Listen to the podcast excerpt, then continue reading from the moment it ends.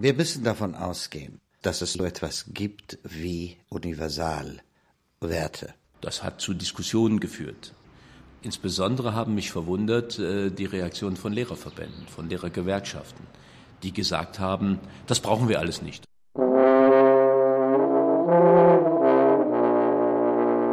Benehmen Sie sich.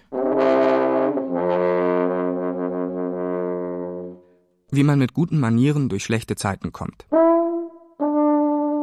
Ein Feature von Anja Kempe. Ja, es sieht schon ganz nett aus. Wir probieren das mal zur Musik, oder? In Deutschland wird wieder mehr Hausmusik gemacht. Das zeigen aktuelle Untersuchungen. Der Verkaufsumsatz von gestärkten Stoffservietten ist gestiegen. Man hört auch, die Osterweiterung der EU sei schon deshalb begrüßenswert, weil osteuropäische Frauen sich gern in den Mantel helfen lassen. Bücher über Manieren werden wieder geschrieben und gelesen. Krawatten und Cocktailkleider sind im Kommen. Die Rede von der neuen Bürgerlichkeit geht um. Eins, zwei, drei und seit. Tap, seit, tap, laufen, laufen, seit. Tap, seit, tap, sie dreht herum, seit, tap. Patrick Schneider ist Tanzlehrer im Haus des Tanzes. Die älteste Tanzschule Kölns war lange geschlossen. Jetzt sind die Kurse wieder voll. Ja, also die Leute ähm, tanzen wieder sehr stark eigentlich. Das kommt wieder immer mehr in Mode wieder, kann man sagen. Ähm, es gehört mittlerweile zum eigentlich wieder dazu, zum guten Umgang, dass man sich auch auf der Tanzfläche gut bewegen kann. Es scheint schon so etwas wie eine größere Suche, auch so eine Art von Grundsee dahinter zu stehen. Paul Nolte, Historiker. Eine Suche auch ja nach neuen Orientierungen, nach Verhaltensmustern, nach Fragen, ja, wie man sein Leben führt in einer veränderten Welt, auch ganz persönlich, privat, in größeren Zusammenhängen, wie man sich in Arbeitsleben integriert und gerade auch aber in diesen Schnittstellen zwischen privater Lebensführung und Karriere, zwischen ja, Individuum und Familie. Also ich glaube, gerade an diesen Schnittstellen entstehen diese Fragen auch nach der Lebensführung und nach der möglichen Rolle von Bürgerlichkeit darin.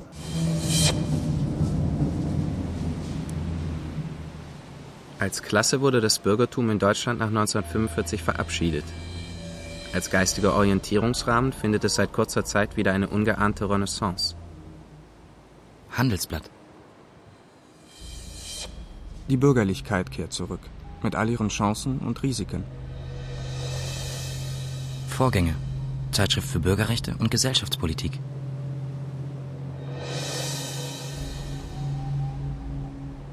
Unbürgerlich oder antibürgerlich will heute kaum noch jemand sein.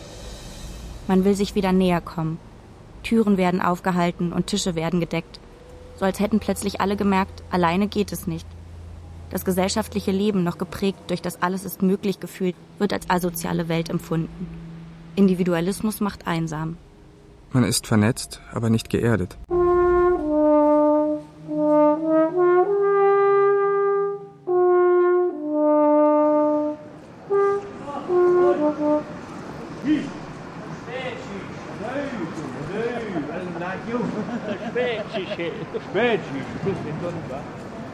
Mein Pflanzenhändler, einer der letzten Punks weit und breit mit blauen Haaren und dem Habitus von Johnny Rotten, verkauft neuerdings Blumengestecke mit Goldstaub.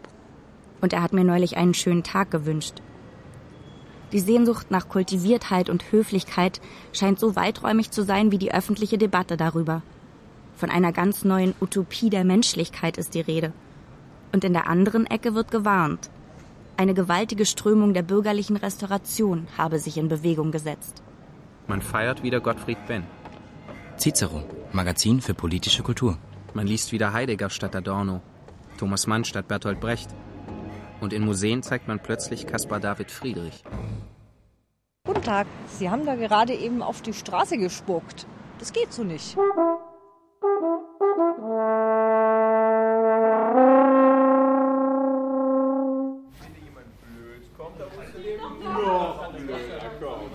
In der Pause stehen die Leute vor der Tanzschule und trinken Bier. Also ich denke, eine Welt ist ziemlich kalt, wenn da niemand ist, der eine Hand reicht, ein Lächeln reicht ja vollkommen schon aus. Und das ist auch eine Art von Freundlichkeit letztendlich, äh, dass man nicht einfach an den Leuten vorbeigeht, sondern ihnen Aufmerksamkeit schenkt und sei es auch nur für den Augenblick. es kostet einen ja nichts letztendlich. Ne?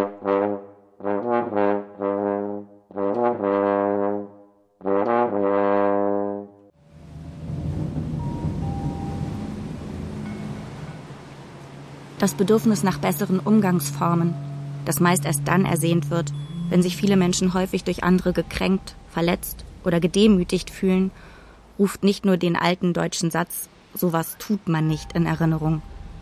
Auch die Zahl der Menschen, die infolge der veränderten Arbeits- und Lebenswelt mehr Rücksichtslosigkeit und Brutalität erleben als je zuvor.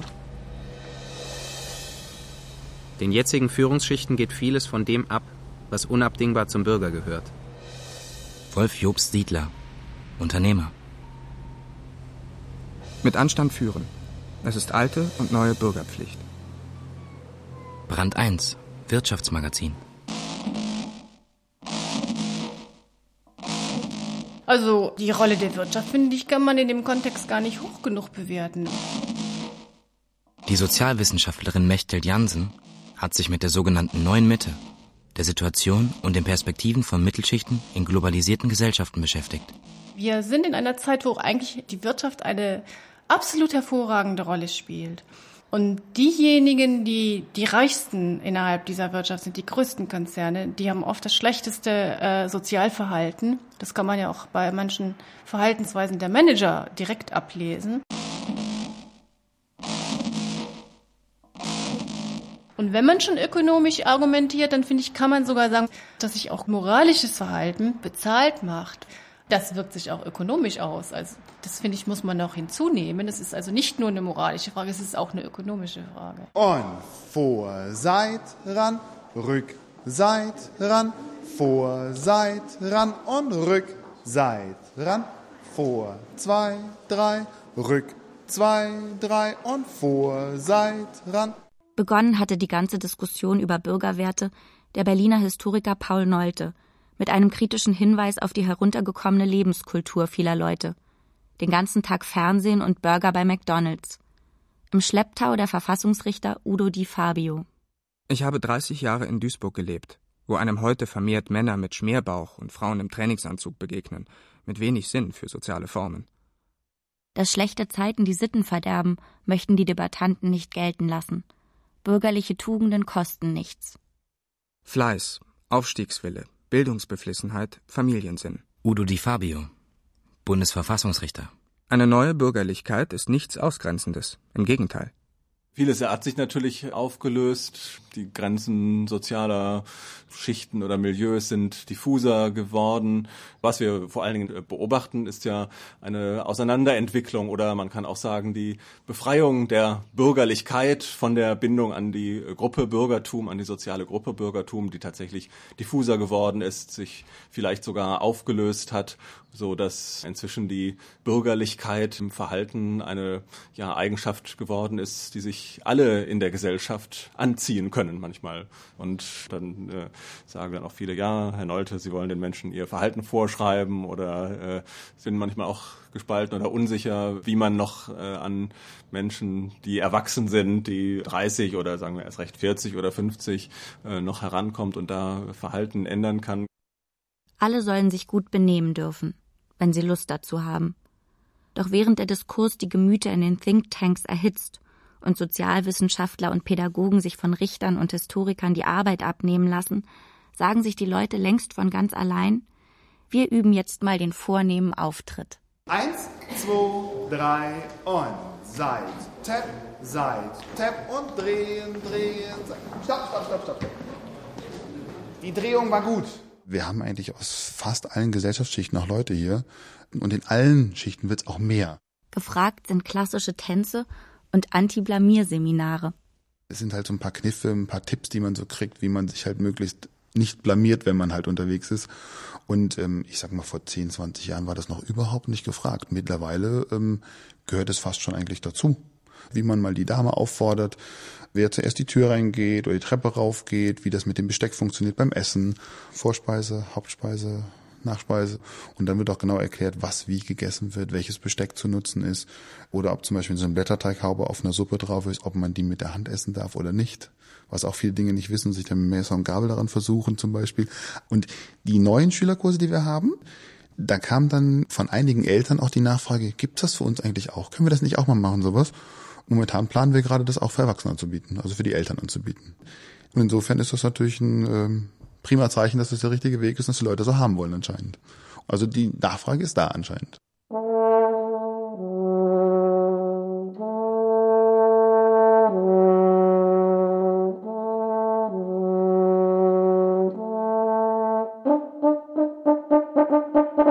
Ich halte äh, viel davon, weil ich der Meinung bin, dass man vor allem im Umgang mit anderen Leuten, äh, dass man sich gut benehmen muss.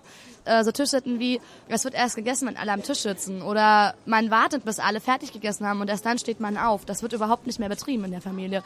Die Kinder sitzen vorm Fernseher wie so ein Schlatz, essen vorm Fernseher, dann wird einfach nur alles in sich reingeschaufelt, egal ob die Kinder irgendwann satt sind oder ob sie nicht satt sind.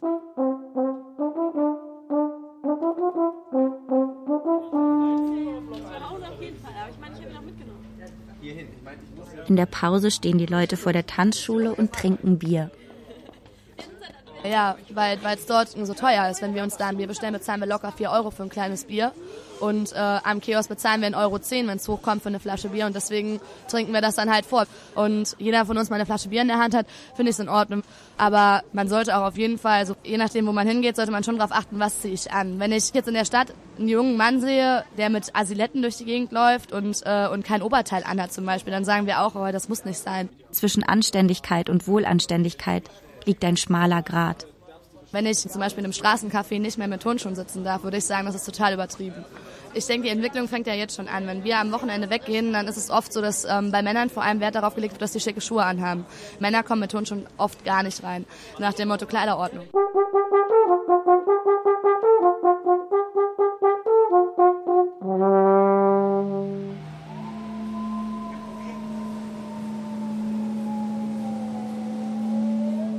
Es hilft nicht daran zu rütteln. Die europäische Auffassung über das, was schön und angemessen ist im Umgang der Menschen miteinander, hat der Adel formuliert. Asfa Western Asserate, Politologe und Manierenforscher. Der Adel hat, vor allem in Deutschland, wo sich erst sehr spät ein starkes Bürgertum entwickelt hat, das Gebäude der Manieren errichtet. Die europäische Vorstellung von der Gleichheit, wie sie sich in den verschiedenen Revolutionen allmählich durchsetzte, hatte im praktisch Sinnlichen den Adel als Vorbild. Es ging weniger darum, den Adel abzuschaffen, als darum, Herr und Dame zu werden wie der Adel, Waffen zu tragen wie der Adel, adlige Privilegien weniger abzuschaffen, als sie zu erobern. Gerade in der Vorstellung der Gleichheit, die doch gegen den Adel gerichtet war, lebt ein adliges Ideal fort, nämlich auf gleicher Stufe wie der König zu stehen.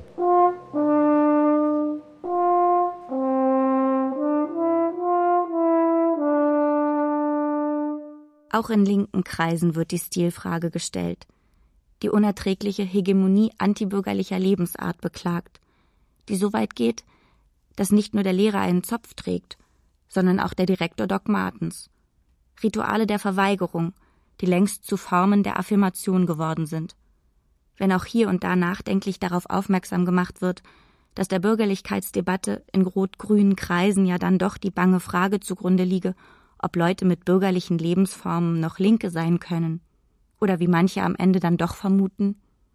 In Wirklichkeit ist die neue Bürgerlichkeit, von der so viel die Rede ist, ein mühsam neu bemänteltes altes Bürgertum. Taz. Wenn man 40 Jahre lang mit ausgeleierten Pullovern rumläuft, dann finde ich das nur noch scheußlich.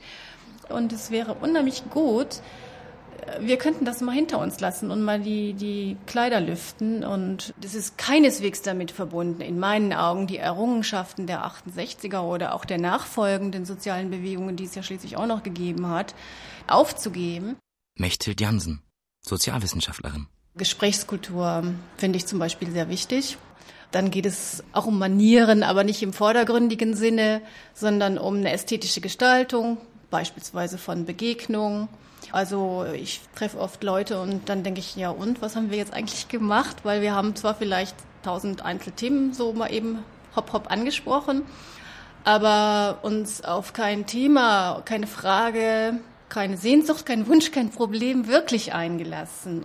Und dann würde es vielleicht auch eine andere Verbindungsstiftung in der Gesellschaft wiedergeben und man könnte auch die alten Grabenkämpfe alle verlassen. Ne? Es ist eine Rezivilisierung für das, was vielleicht auch ein bisschen heruntergekommen ist. Und zugleich ist es aber auch eine, eine Weiterentwicklung, also etwas Neues, ja. Und das ist im, im, könnte im besten Sinne eine echte Reformbewegung werden, ja. Also, er startet rechts vorwärts, sie startet links rückwärts und ihr habt so ein kleines Quadrat auf dem Boden, ne? Also Schritt, Seit, ran, rück, Seit, ran. Da haben wir eigentlich genau das gleiche, startet halt nur rückwärts und dann habt ihr rück, Seit, schließen, vor, Seit, schließen. Probiert das. Das Ganze ist ein Prozess, der läuft, da arbeiten wir dran. Ich hoffe auch, dass die Bevölkerung mit daran arbeitet, da wir nachher zu einem guten Ende kommen. Robert Kilp ist der Leiter des Ordnungsamtes in Köln. Das Benehmen der Leute ist sicherlich noch nicht so, wie es also sein soll. Dazu gehört zum Beispiel dann halt eben, dass äh, jüngere Leute mit Bierflaschen äh, durch die Stadt gehen, dass sie die an äh, Haltestellen dann ganz einfach auf äh, Stromkästen und so weiter hinstellen. Und damit ist eigentlich schon eine gewisse Aussage darüber getroffen worden, äh, wie man sich selber verhält wie man sein eigenes Verhalten auch seinen Mitbürgerinnen und Mitbürgern zumutet. Dazu gehört sicherlich auch das Beschmieren von fremdem Eigentum, Graffiti, Farbschmierereien. Dazu gehört auch, dass man sich nicht in aller Öffentlichkeit an eine Hauswand stellt oder setzt und dort uriniert, was auch passiert. Äh, einfach spucken auf die Straße, das äh, ist auch äh, zum Beispiel sind, sind Verhaltensweisen, die, die vom Verhalten eigentlich Fehlleistungen sind.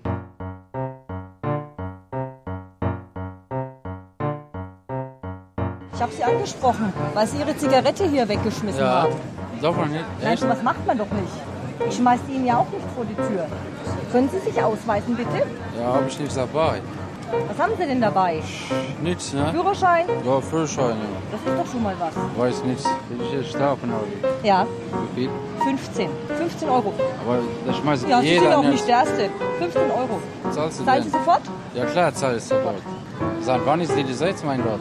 Ich habe wirklich nicht gewusst. Wieso? Warum? Sie wollen doch auch, dass es vor Ihrer Haustür sauber ist. Überall so, so schlimmer. Ja, überall, ne? Das geht so nicht. So, ich muss weg, ne?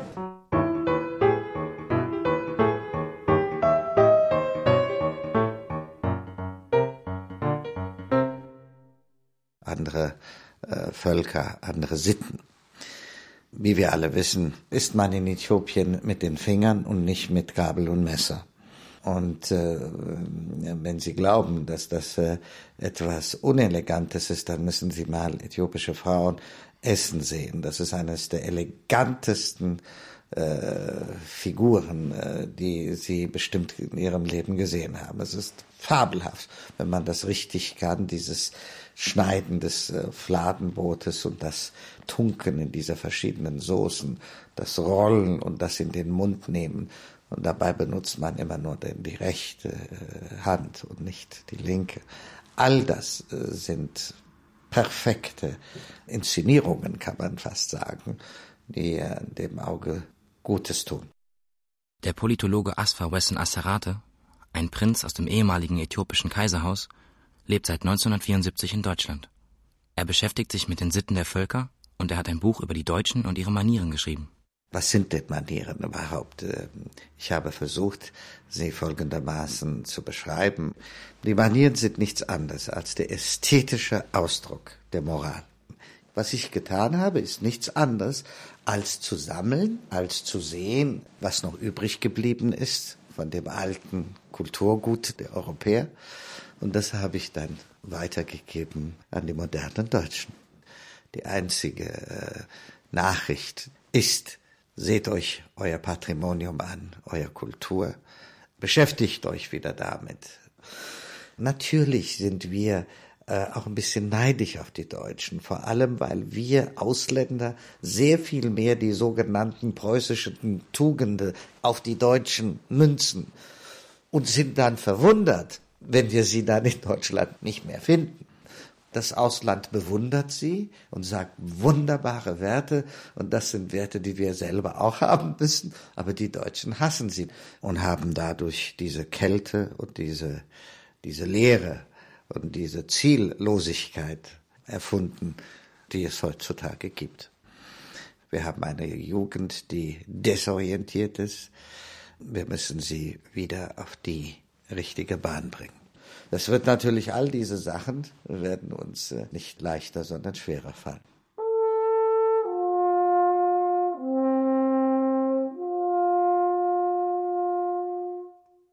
In einer bestimmten Szene durfte man ja lange nicht über Werte diskutieren. Waren Begriffe wie Disziplin, Ordnung, Pünktlichkeit, äh, waren Tabubegriffe. Jürgen Schreier hat sich als saarländischer Kultusminister für die Rehabilitation der Sekundärtugenden eingesetzt und die Lehrpläne an den Schulen im Saarland um entsprechende Unterrichtseinheiten ergänzt. Ordnung, Disziplin, Pünktlichkeit. Ja, darf man so etwas? Wer darf denn das? Und warum? Ja, warum soll man das um Himmels Willen denn nicht dürfen? Wenn ich doch etwas erlebe, was nicht in Ordnung ist, was nicht richtig ist, dann kann ich doch nicht weiter zusehen äh, und es einfach hinnehmen. Dann muss ich doch auch als Kultusminister versuchen, darauf hinzuwirken, dass es korrigiert wird. Also wie ich denke, eine Gesellschaft braucht Regeln, eine Gesellschaft braucht übergeordnete Werte und dazu gehört natürlich auch abgeleitet eine Wiederentdeckung der Form im Umgang mit den anderen. Äh, insbesondere haben mich verwundert äh, die Reaktion von Lehrerverbänden, von Lehrergewerkschaften, die gesagt haben, das brauchen wir alles nicht.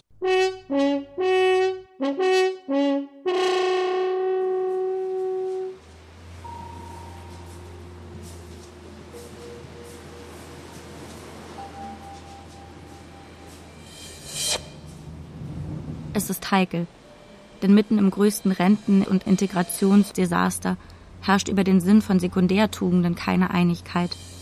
Der Historiker Paul Nolte wirft pessimistisch den Begriff der Rückkehr der Klassengesellschaft in die Großdebatte. So sind einerseits ja Grenzen äh, diffuser geworden, andererseits sind auch neue Hürden errichtet worden, auch neue Abgrenzungsmechanismen da, so dass gerade auch auf dieser Ebene von Symbolen, von Signalen, die wir aussenden, sich so etwas auch wieder verstärkt hat.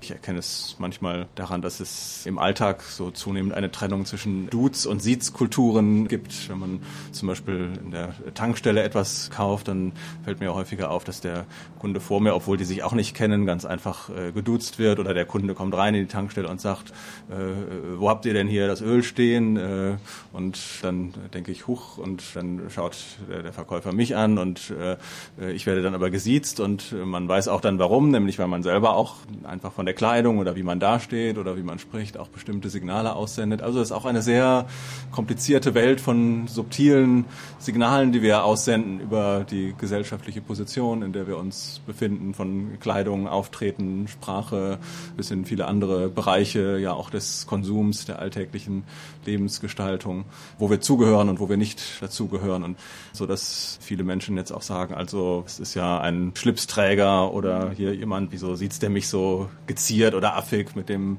will ich gar nichts zu tun haben. Und da auch das Bedürfnis teilweise gewachsen ist, sich von so etwas ähm, ja, was als affektiert oder man könnte auch sagen bürgerlich empfunden wird, äh, geradezu abzugrenzen.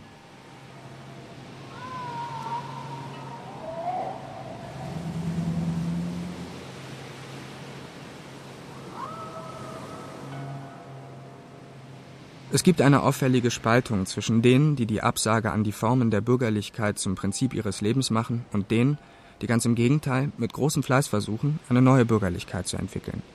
Zwischen beiden existiert eine Kluft. Die eine Hälfte bleibt in der Schlammwelt und die andere sucht ein neu geformtes Dasein. Der Soziologe Ralf Dahrendorf.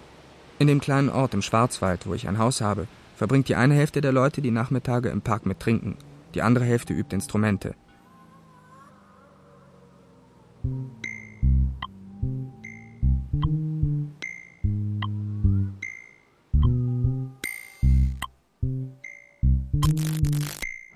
Tag, ich bin vom Ordnungsamt.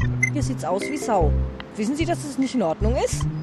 Biete Ihnen jetzt ein Verwarngeld an in Höhe von 25 Euro. Können Sie schriftlich haben oder sofort bezahlen, ist die Sache jetzt erstmal erledigt. Hätten Sie es denn gern? Ich sehe da keinen Grund. Äh, das ist eine Maßnahme. Irgendwann darf ich nur noch zu Hause sitzen und da meine Zigarette rauchen, da mein Bier trinken. Das sehe ich nicht ein. Ich möchte auch rausgehen. Punkt. Ich bin gespannt, was für eine Gesetze die Stadt äh, demnächst bringt. Wie hart die Leute bestraft werden. Welche Farbe hat die Strafzettel und so weiter. Mal gucken, abwarten. Tee trinken, sei mir dieses Mal Bier trinken und abwarten.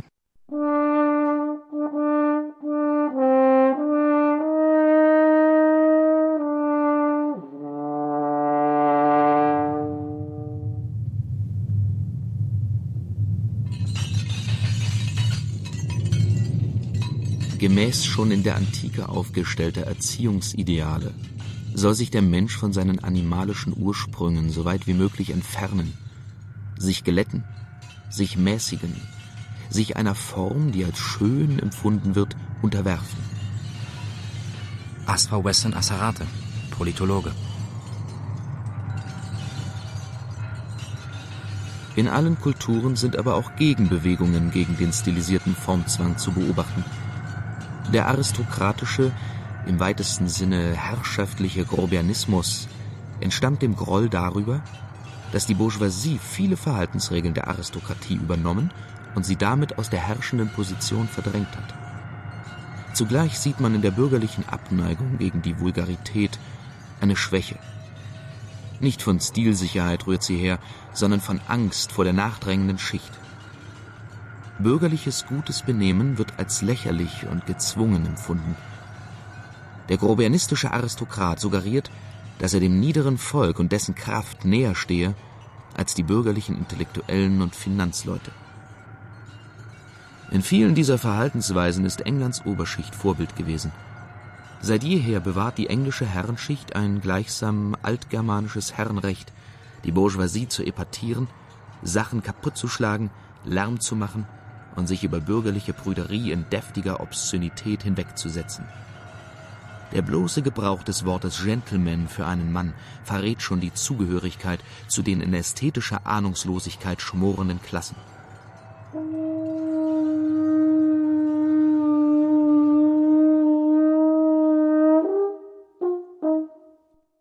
In Frankreich ist es so, dass man auf Öffentlichkeit und ein korrektes Benehmen achtet. Es wird immer noch sehr viel Wert darauf gelegt, dass ein Kind Danke und Bitte sagt. Ich finde, in Deutschland ist es Danke und Bitte, es wird einfach entweder vergessen oder es ist halt nicht wichtig. Ich finde auch vom Alltag haben Kinder das geregelter als in Deutschland. Das Essen ist einfach in Frankreich, das ist ein kleines Ritual. Ne? Es ist auch dieses Vorspeise. Äh, man setzt sich zusammen, man isst auch zusammen und nicht von dem Fernseher. Und man verbringt auch eine gewisse Zeit am Tisch.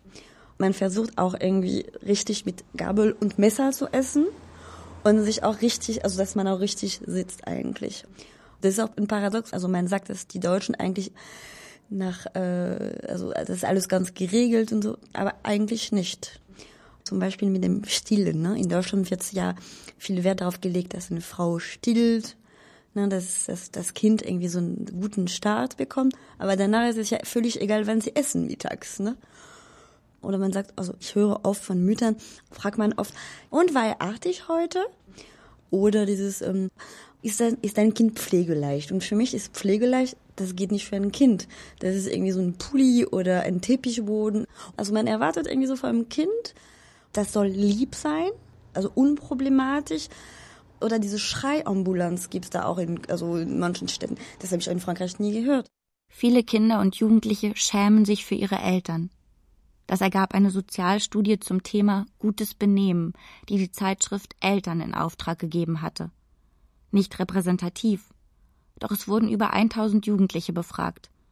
Die Favoriten sind gute Tischmanieren und Höflichkeit aber spätestens, wenn die Kinder nicht nur beklagen, dass ihre Väter im Trainingsanzug in die Stadt gehen oder mit nacktem Oberkörper am Esstisch sitzen, sondern auch, dass ihre Eltern sich den ganzen lieben Tag vor dem Fernseher herumlümmeln, kommt vielleicht eine Ahnung auf, dass es bei dem ganzen Gerede um die richtigen und die falschen Manieren nicht bloß um neubürgerliche Affigkeit geht, sondern um tiefere Verbindlichkeiten, um Achtung und um Respekt vor anderen und auch vor sich selbst und dass Kinder vielleicht für das Abhandengekommensein solcher menschlichen Tugenden ein feines Gespür haben.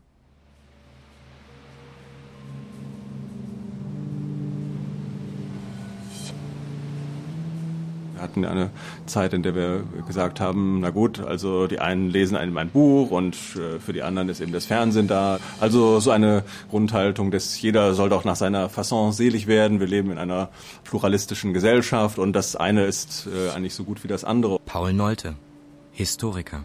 Jetzt wissen wir eigentlich, haben es äh, an diesen Defiziten, von denen wir jeden Tag wieder in der Zeitung lesen, eigentlich gemerkt, dass das nicht so ist und dass ja, uns Bildungsforscher sagen, dass äh, Lesen tatsächlich besser ist als Fernsehen und dass wir auch den äh, Mut dazu haben müssen, wieder diese normative Aussage, diese Wertung auch vorzunehmen und uns dann in unserem Verhalten auch daran auszurichten. Konkret gesagt, da gehört ganz sicherlich dazu so etwas, was man mit dem Begriff Selbstständigkeit beschreiben könnte. Auch Selbstständigkeit als eine Fähigkeit, ja, das eigene Leben äh, zu entwerfen, in die Hand zu nehmen. Diese Ressourcen, die müssen wir, glaube ich, in nächster Zeit verstärkt erschließen statt dass wir eine Generation später mit äh, ja noch mehr Hilflosigkeit dastehen und die Menschen noch nicht mal mehr wissen, wie man eine Zahnbürste oder irgendwas benutzt.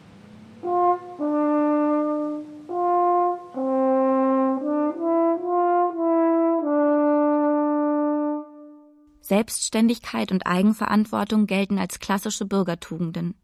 Der Historiker Paul Nolte sieht in diesen Eigenschaften größte Bedeutung zur Überwindung der gesellschaftlichen Dispositionen und handelt sich damit in der öffentlichen Diskussion Vorwürfe ein. Das ist die rhetorische Begleitmusik zu den Prozessen der Ausgrenzung. Man erwartet davon einen stabilisierenden Einfluss auf die öffentlichen Kassen.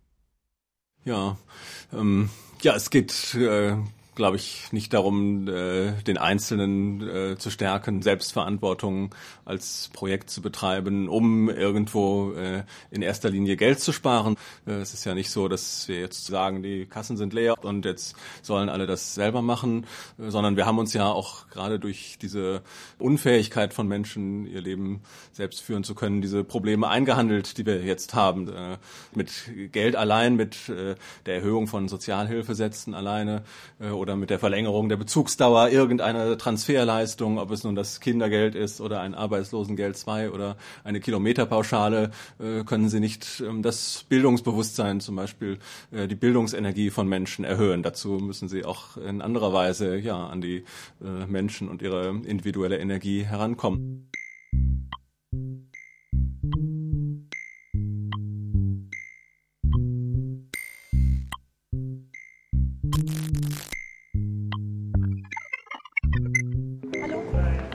Bleiben Sie mal bitte kurz stehen. Ja. Dürfte ich bitte Ihre Personalien erstmal haben? Ja, ich komme aus Wilhelmshaven. Haben Sie einen Personalausweis dabei? Ja, habe ich. In den letzten zwei Jahren sind deutsche Großstädte wie Frankfurt, Hamburg und Köln verstärkt dazu übergegangen, von speziellen Ordnungsdiensten Sauberkeitskontrollen durchführen zu lassen und den Bußgeldkatalog zu verschärfen. Singapur gilt natürlich als äh, Vorbild, so ein wenig als sauberste Stadt auf unserem Erdball, was allerdings im Wesentlichen über rigide Strafen erreicht wird. Das ist aber auch teilweise in anderen Ländern, ist es zumindest deutlich teurer. Die Bußgelder zum Beispiel in den USA, wenn man da äh, Müll an, der, an den Autobahnen oder so etwas entsorgt. Wo ich aber den Eindruck habe, dass diese Methode in, in, in Deutschland sicherlich nicht äh, so erfolgreich sein würde. Strafe ist in Deutschland an sich eigentlich noch ein Wert und äh, die Leute sind schon betroffen, auch wenn sie vielleicht nur 10, 15 oder 20 Euro Verwarnungsgeld bezahlen müssen. Zigarettenkippe wegwerfen? 15 Euro. Sonstiger Müll? 25 Euro. Wild pinkeln? 35 Euro. Auf die Straße spucken? 20 Euro. Okay, ich komme auf die Straße, ich kriege ein bisschen Probleme und ich will spucken. Man sagt, ich darf nicht spucken. Okay, ich will nicht spucken, aber wo muss ich spucken? Wo, wo darf man spucken? wo, wenn man nicht auf die Straße spucken kann? Wo darf man dann spucken? Spucken wo? Ich weiß nicht wo.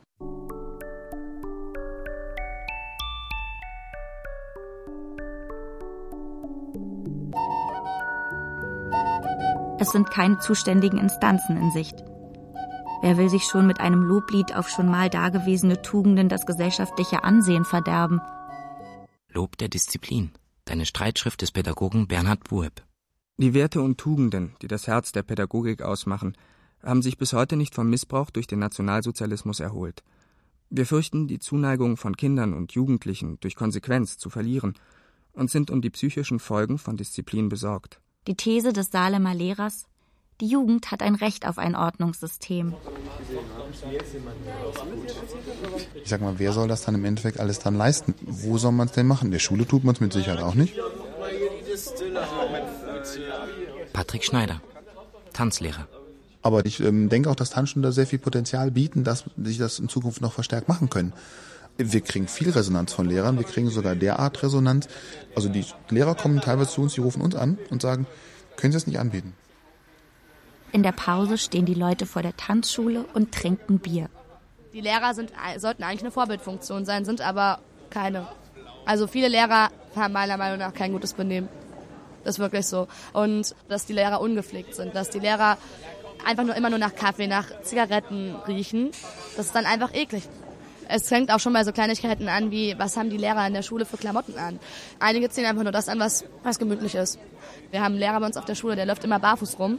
Das ist nicht schön. Aber ähm, da ändert man ja nichts mehr.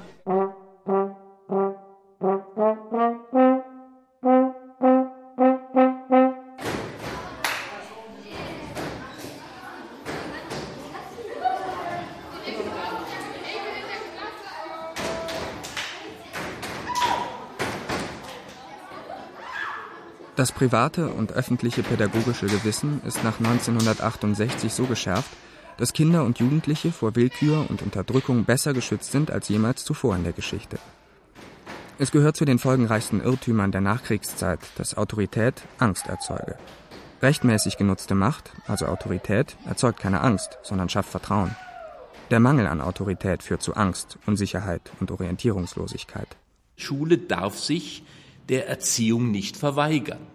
Ich glaube, wenn äh, Institutionen fehlen, die äh, ein Gerüst vermitteln, wenn in vielen Familien Erziehung schwierig wird, beziehungsweise überhaupt nicht mehr realisiert werden kann, weil Eltern überfordert sind, dann ist die verbleibende Institution Schule geradezu gefordert, hier einzutreten und den Eltern zu helfen. Erfunden von einem Bremer Lehrer und dann in letzter Minute doch wieder verworfen, hat sich der saarländische Bildungsminister gesagt, wir bringen unseren Kindern jetzt mal bei, was sich gehört im Leben, weil das Elternhaus diese Materie nicht mehr zu vermitteln imstande ist und weil die Tanzschulen nach Meinung der Pädagogen nicht ganz so gut geeignet sind.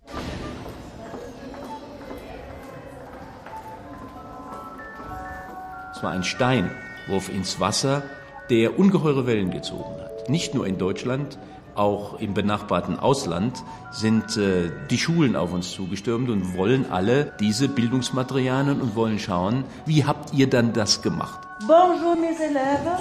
Bonjour madame. Bon, asseyez-vous. On va parler aujourd'hui du marché. Oui. Alexander, du kommst zu spät. Ja. Wieso kommst du zu spät? Weil ich Lust hat. Du hast Lust, zu spät zu kommen? Ja. Und was hast du im Mund, Alexander? Kaumi.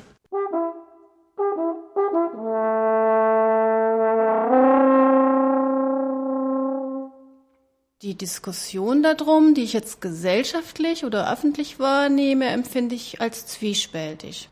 Auf der einen Seite kommen da so Stimmen, jetzt müssen wir wieder ordentlich erziehen und mit Disziplin und äh, Zucht und Ordnung kommt die Tugend wieder. Da muss ich sagen, glaube ich nicht so ganz dran. Es mag sein, dass eine äußerliche Disziplin das eine oder andere ausmacht und mir vielleicht auch lieber ist, als wenn ich irgendwie angepöbelt werde. Aber das heißt noch nicht, dass an die Dinge des Lebens auch anders herangegangen wird. Die Sozialwissenschaftlerin Mechtel Jansen. Um in unserer Gesellschaft, wenn man das jetzt so ein bisschen salopp sagt, zu zivilisierteren Sitten wiederzukommen, ist schon die Voraussetzung, dass wir einige soziale Grundprobleme äh, neu anpacken. Also die soziale Ungleichheit ist einfach zu groß.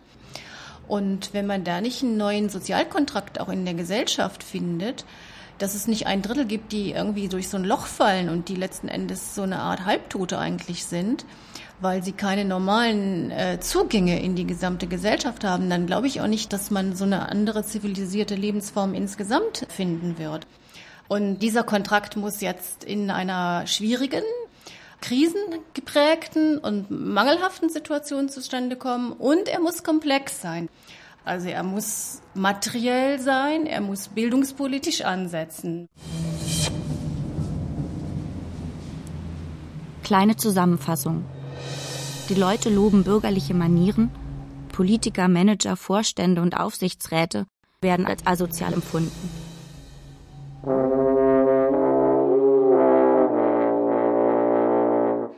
Benehmen Sie sich. Ein Feature von Anja Kempe.